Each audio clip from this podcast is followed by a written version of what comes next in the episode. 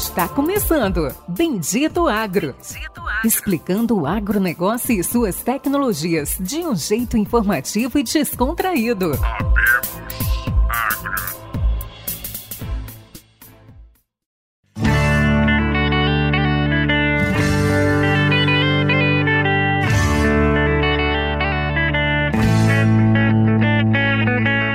Olá a todos nossos amigos e ouvintes. Está começando agora mais um episódio do Bendito Agro, o seu podcast de conhecimento sobre agronegócios no Brasil e no mundo. E esse episódio, como não poderia deixar de ser, será um episódio especial. A gente vai falar de algo que a gente nunca comentou, nunca falou neste podcast, algo que para alguns é novo, né? Para muitos dos ouvintes é algo novo que estão fazendo integração. E para outros aí é algo que já se faz há mais de 70 anos. Hoje nós iremos entrevistar Bruno Dancieri Silveira, diretor da Coima. Ele vai falar que tem uma particularidade familiar com a Coima, formado na Exalc em administração e também tendo MBA também aí depois ele vai falar um pouco mais da trajetória dele. Bruno, dá um oi para os nossos ouvintes. E aí, Bergs, tudo bem? Obrigado pelo convite de estar aqui com vocês no Medito Agro. É, para todos os ouvintes, eu saúdo, fico à disposição aqui. E para mim é sempre uma satisfação muito grande falar de, de, tecnologia, falar de pecuária, principalmente da Coima, né? É uma empresa fundada pelo meu avô, é, que eu estou tendo a oportunidade agora de ajudar dentro desse processo, né? Tanto da área comercial, que é a minha experiência, quanto também nesse processo de transição e sucessão familiar. Então, obrigado aí pelo convite, vai ser um prazer muito, muito grande compartilhar aí com você e com, com todos os ouvintes aí do podcast. Fantástico. Pessoal, antes da gente começar a nossa entrevista, não esqueçam de curtir, de compartilhar, de favoritar, de ajudar a gente a divulgar o Bendito Agro para todas as redes sociais, com os amigos, com o grupo do trabalho, com o grupo dos tratores, com o grupo de quem mexe com operação, com o grupo da fazenda, com o grupo da cerveja, do futebol. A gente faz esse projeto 100% privado, é meu e do Lucian. O Lucian está na Colômbia, infelizmente, nem não conseguiu participar. Está sempre em algum lugar meio, em alguma montanha, alguma fazenda lá no meio da Colômbia. E hoje esse projeto, né, essa gravação será tocada por mim. Mas vamos lá. Bruno, conta um pouquinho pra gente o que, que você faz hoje na Coima. Obrigado. É, hoje eu sou diretor comercial, né? Eu sou formado em administração de empresas pela USP, mas pela FEA Ribeirão, né? Exalc, eu estou, na verdade, agora fazendo um MBA pela, pela Exalc, mas fiz um MBA na UFSCar também em finanças. Então, acho que eu sempre busquei é, buscar, busquei conhecimento, né? Eu acho que é fundamental, acho que a experiência prática ela faz toda a diferença, mas sempre quando aliado ao conteúdo acadêmico de instituições renomadas, ela faz diferença. Minha trajetória profissional foi no, no Grupo Votorantim, Fiquei lá quase uma década e pude vir para cá em 2019 é, para ajudar nesse processo de sucessão familiar e também de conduzir a transição comercial. Né? A Coima ela tem 70 anos, é, sempre ao lado do, do, pecuarista, principalmente, mas também ao homem do campo, ao agricultor, com as nossas balanças rodoviárias. É, a Coima, que começou lá com meu avô, como eu disse, consertando carroças, né? carrinhos de tração animal, depois fabricando diversos itens em madeira, há mais de 50 anos fabricando balanças de gado e balanças de caminhão, troncos de contenção. E então a gente vem aí muito tempo trazendo inovação, tecnologia para o pecuarista, para o homem do campo em geral. É, e o grande desafio meu aqui é, de fato, a gente acompanhar a evolução tecnológica e a transição né, do, da pecuária tradicional para a pecuária 4.0, como todo mundo diz, né? Porque a gente ainda observa dentro do segmento de pecuária ainda um, alguns passos atrás da agricultura. Apesar da pecuária ter evoluído muito com, com genética, inseminação, com intensificação, com sementes de pastagem cada vez mais avançadas, com, com nutrição também cada vez mais avançada, a parte de medicamentos, né, de sanidade evoluiu muito, né? Mas quando a gente compara, principalmente dentro do nosso segmento de máquinas, né, a gente ainda está muito atrás, né? apesar de já ter produtos altamente tecnológicos, ainda está muito atrás dos avanços né? das, das grandes empresas de implementos né? para a agricultura. Já tem tratores autônomos, colheitadeiras autônomas, né? é um monte de coisa que a gente ainda sonha em tornar viável para a pecuária. Então, o meu grande desafio é esse, equilibrar esses dois universos, né? Esse universo tradicional ainda é o, o carro-chefe, eu acredito que vai continuar por muito tempo, né? Pela pecuária ainda ser uma atividade, ser segunda ou terceira atividade do, do, do nosso do produtor, né? Às vezes ele já é um industrial, um profissional liberal. Então, a gente caminhar para essa evolução é o que é o grande desafio aqui. Não, fantástico, fantástico. Bruno, é, eu tenho, né? Não sei se eu posso falar eu tenho, mas meu pai tinha.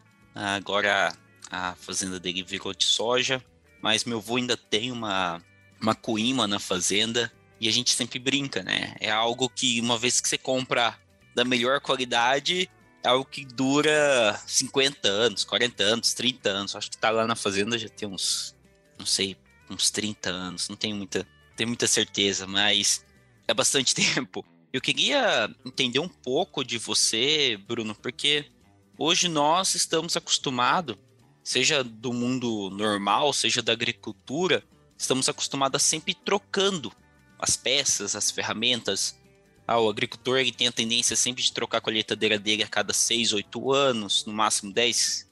E vocês fabricam um produto que tem uma duração ah, quase centenária. Não sei se tem centenária, vamos, vamos descobrir daqui 30 anos. Mas eu queria entender de você como é que é, né? Ah, como é que é trabalhar numa empresa desse legado, que constrói um produto que dura tanto? Como, que você, como você, diretor comercial, trabalha com isso? É, na, na, verdade, a Coima a gente sempre prezou por qualidade dos nossos produtos, né? Durabilidade, qualidade, sempre um relacionamento com o cliente, até porque um produto que dura uma vida toda, né? Gerações, ele precisa de fato ser pensado com muito carinho. Mas na prática, a própria evolução tecnológica tem feito com que os produtos é, se entrem numa obsolescência maior, mais rápida, né? Antigamente, os ciclos de produto eram maiores, né? Naturalmente, quando a gente embarca a tecnologia, o ciclo né, de obsolescência ele fica mais curto. Não programada, como muitas indústrias fazem, né?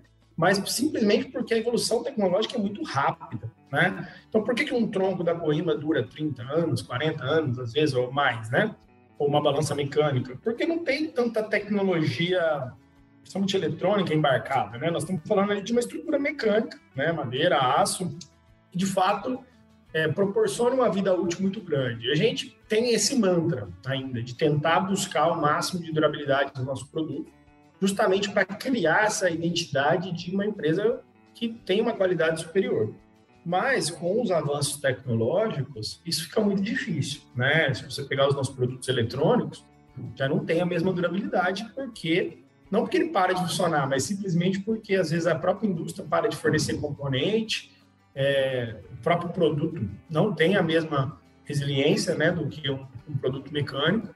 Então, naturalmente, isso reduz. Então, esse é um movimento que ao longo dos anos vai acabar se transformando naturalmente pelo nível de tecnologia embarcada. Então, você pega um tronco convencional que a gente fala, que é de madeira com aço, com cremalheira, não tem que dar problema ali, né? É uma madeira ou outra que pode apodrecer com o tempo, um cupim, é, um desgaste maior nas cremalheiras. Então, isso realmente dura. A partir do momento que a gente começa a embarcar a tecnologia, hoje eu tenho um tronco hidráulico, você movimenta tudo num controle remoto, naturalmente aquelas peças vão, vão, vão sendo consumidas mais rápido. Mas a gente ainda preserva muito essa questão da identidade da Coima, de buscar a durabilidade dos produtos e tentar esticar ao máximo a vida útil. Então eu falo assim, uma balança eletrônica da Coimbra, ela vai durar uma década, né?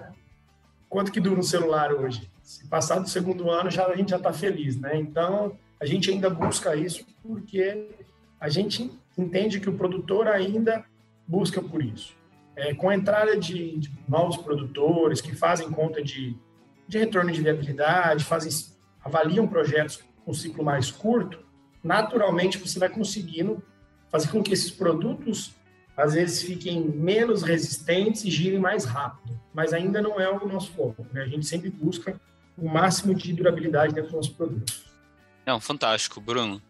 É interessante todo todo esse pensamento, né? Então de alta durabilidade e só fazer um comentário.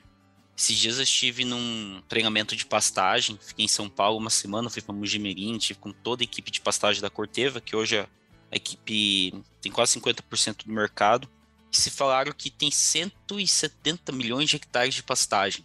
Acho que é isso, né, Bruno? Acho que vai de. Depende se você conta o Pantanal ou não conta o Pantanal, se conta o Nordeste ou não conta o Nordeste. É um, é um número ali que, que não, não se sabe muito bem, mas a quantidade da área de pastagem hoje no país é gigantesca. Então é 4, 5 vezes maior do que se tem de soja hoje no país. Então é um mercado muito grande que vem se profissionalizando, que vem mudando e ali é um mercado gigantesco.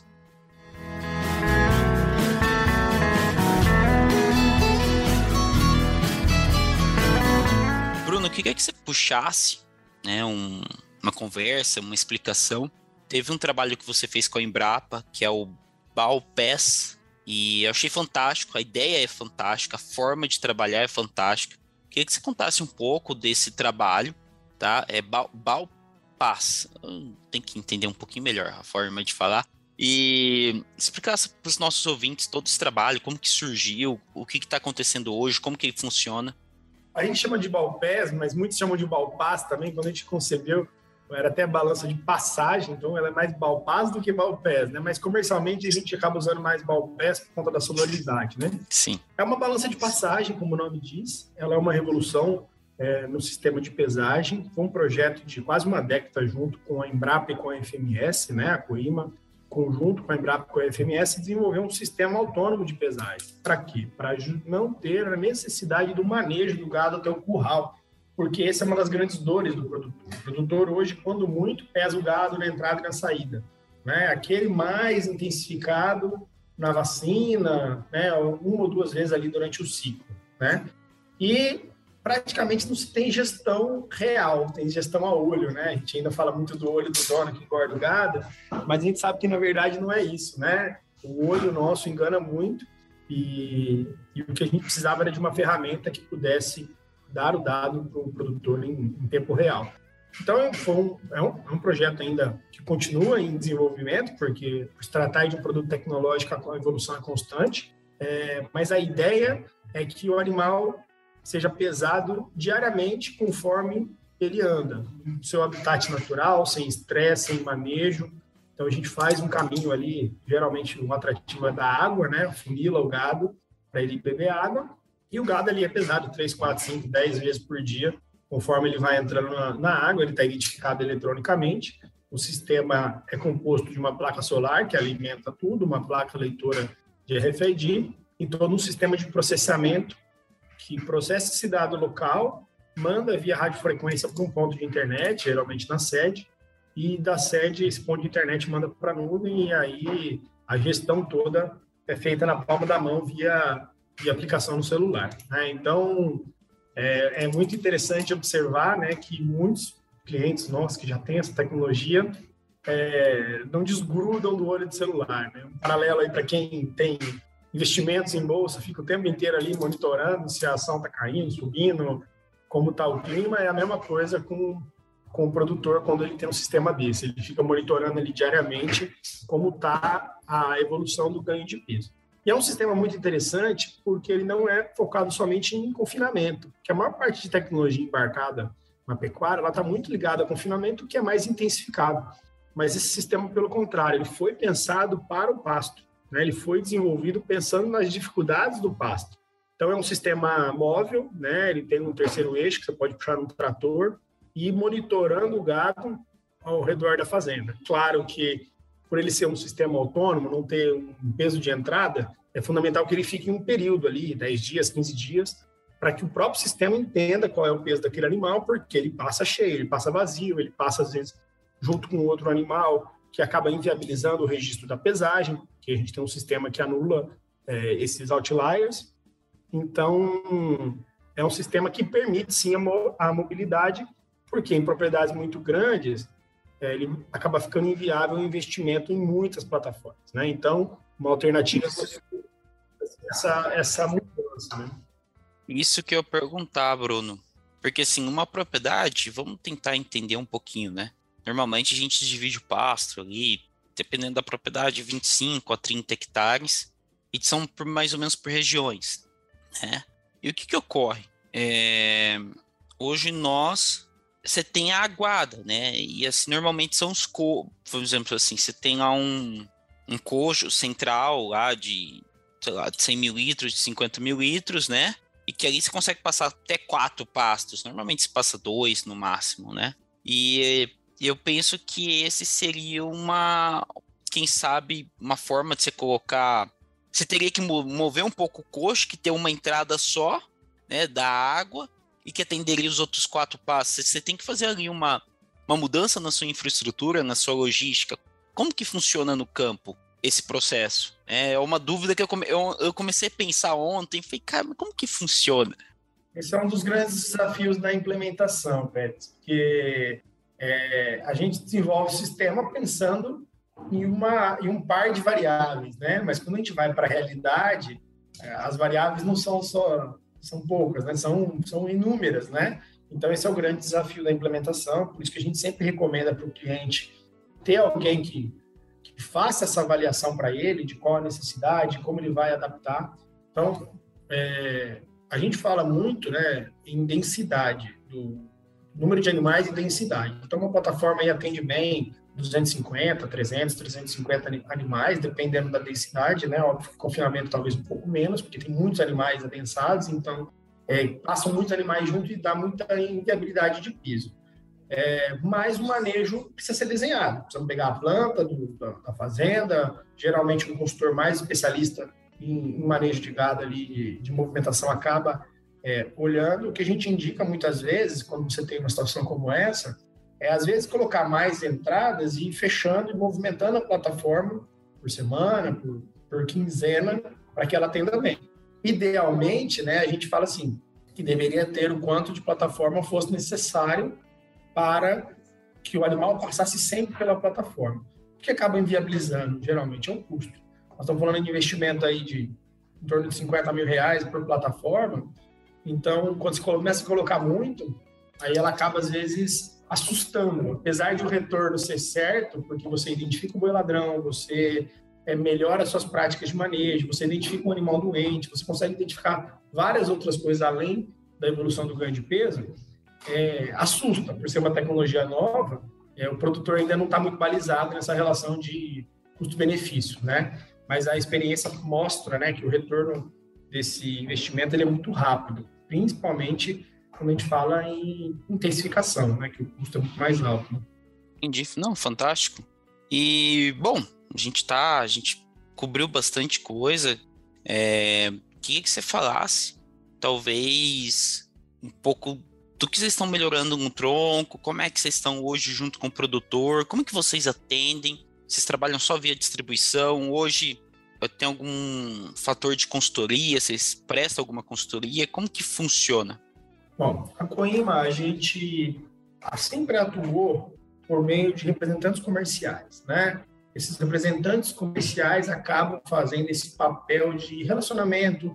Muitas vezes ele já é um consultor e acaba indicando o nosso produto, então ele eles acabam fazendo esse papel. A gente não trabalha com distribuidor, né? Só as cooperativas que a gente tem parceria, elas fazem uma intermediação, mas a ideia é a gente trabalhar com esses representantes comerciais como sendo esses influenciadores e consultores. A Coima atende diretamente né, o produtor, então, mas por meio desses representantes comerciais espalhados aí ao longo do Brasil, a gente valoriza muito o relacionamento com eles.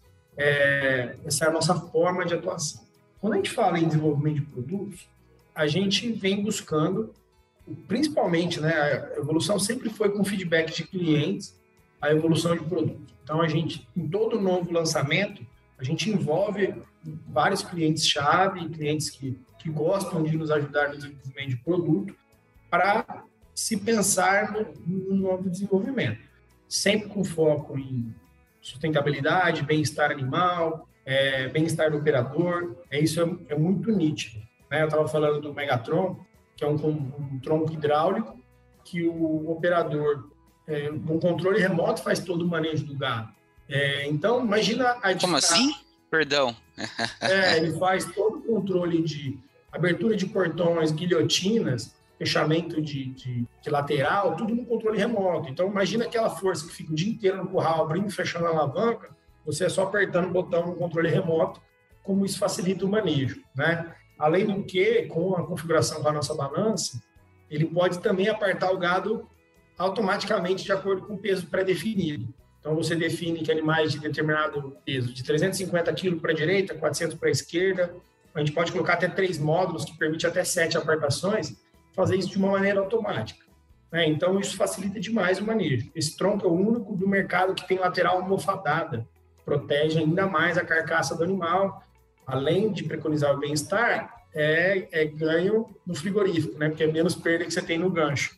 Então, tudo isso é desenvolvido e pensado nos clientes e para os clientes e com os clientes. Né? Essa é a maneira de, de a gente atuar e muitos não conhecem, mas a Coimbra há muito tempo, há mais de 30 anos, fabrica balanças de caminhão, pesagem de caminhão, muito ligada à agricultura, principalmente, né, projetos de armazenagem e confinamentos.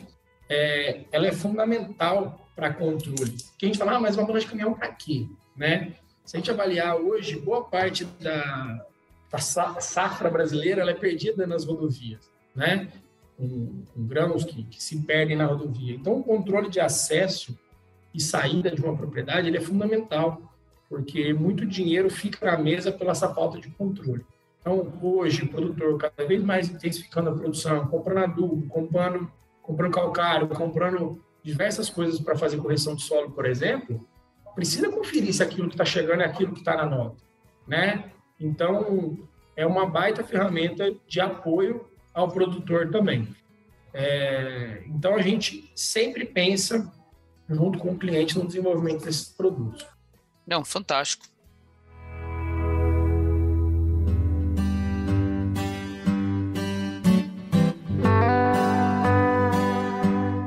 Bruno, a gente está chegando aqui ao encerramento. Foi rápido, foi prático. Você explicou como que funciona, qual que é a ideia, um pouco de toda a história.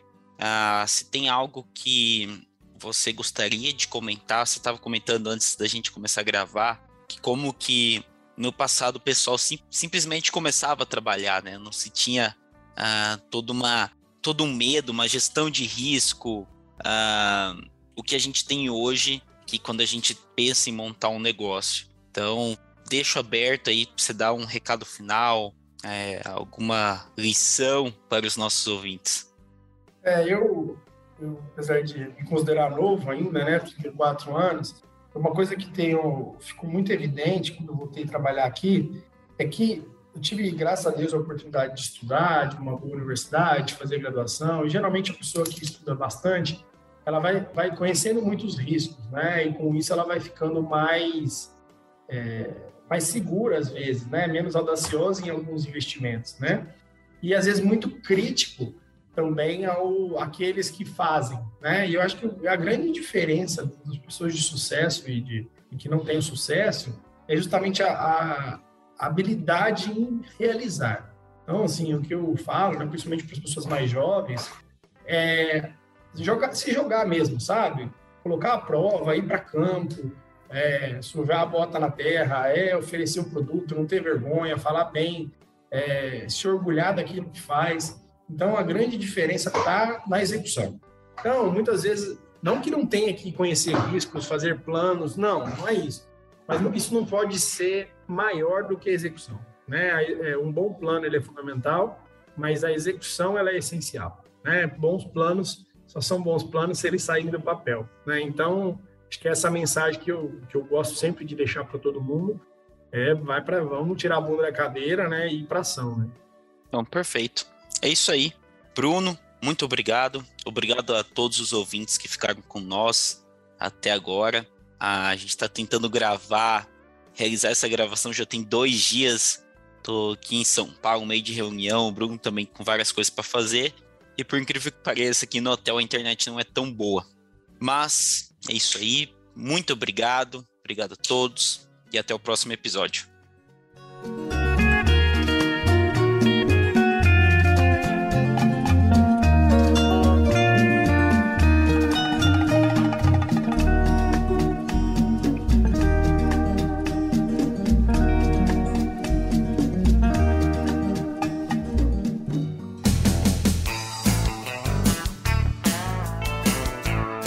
Você ouviu Bendito Agro. Acompanhe o nosso programa nos principais aplicativos de podcasts e fique por dentro das tecnologias envolvendo o agronegócio.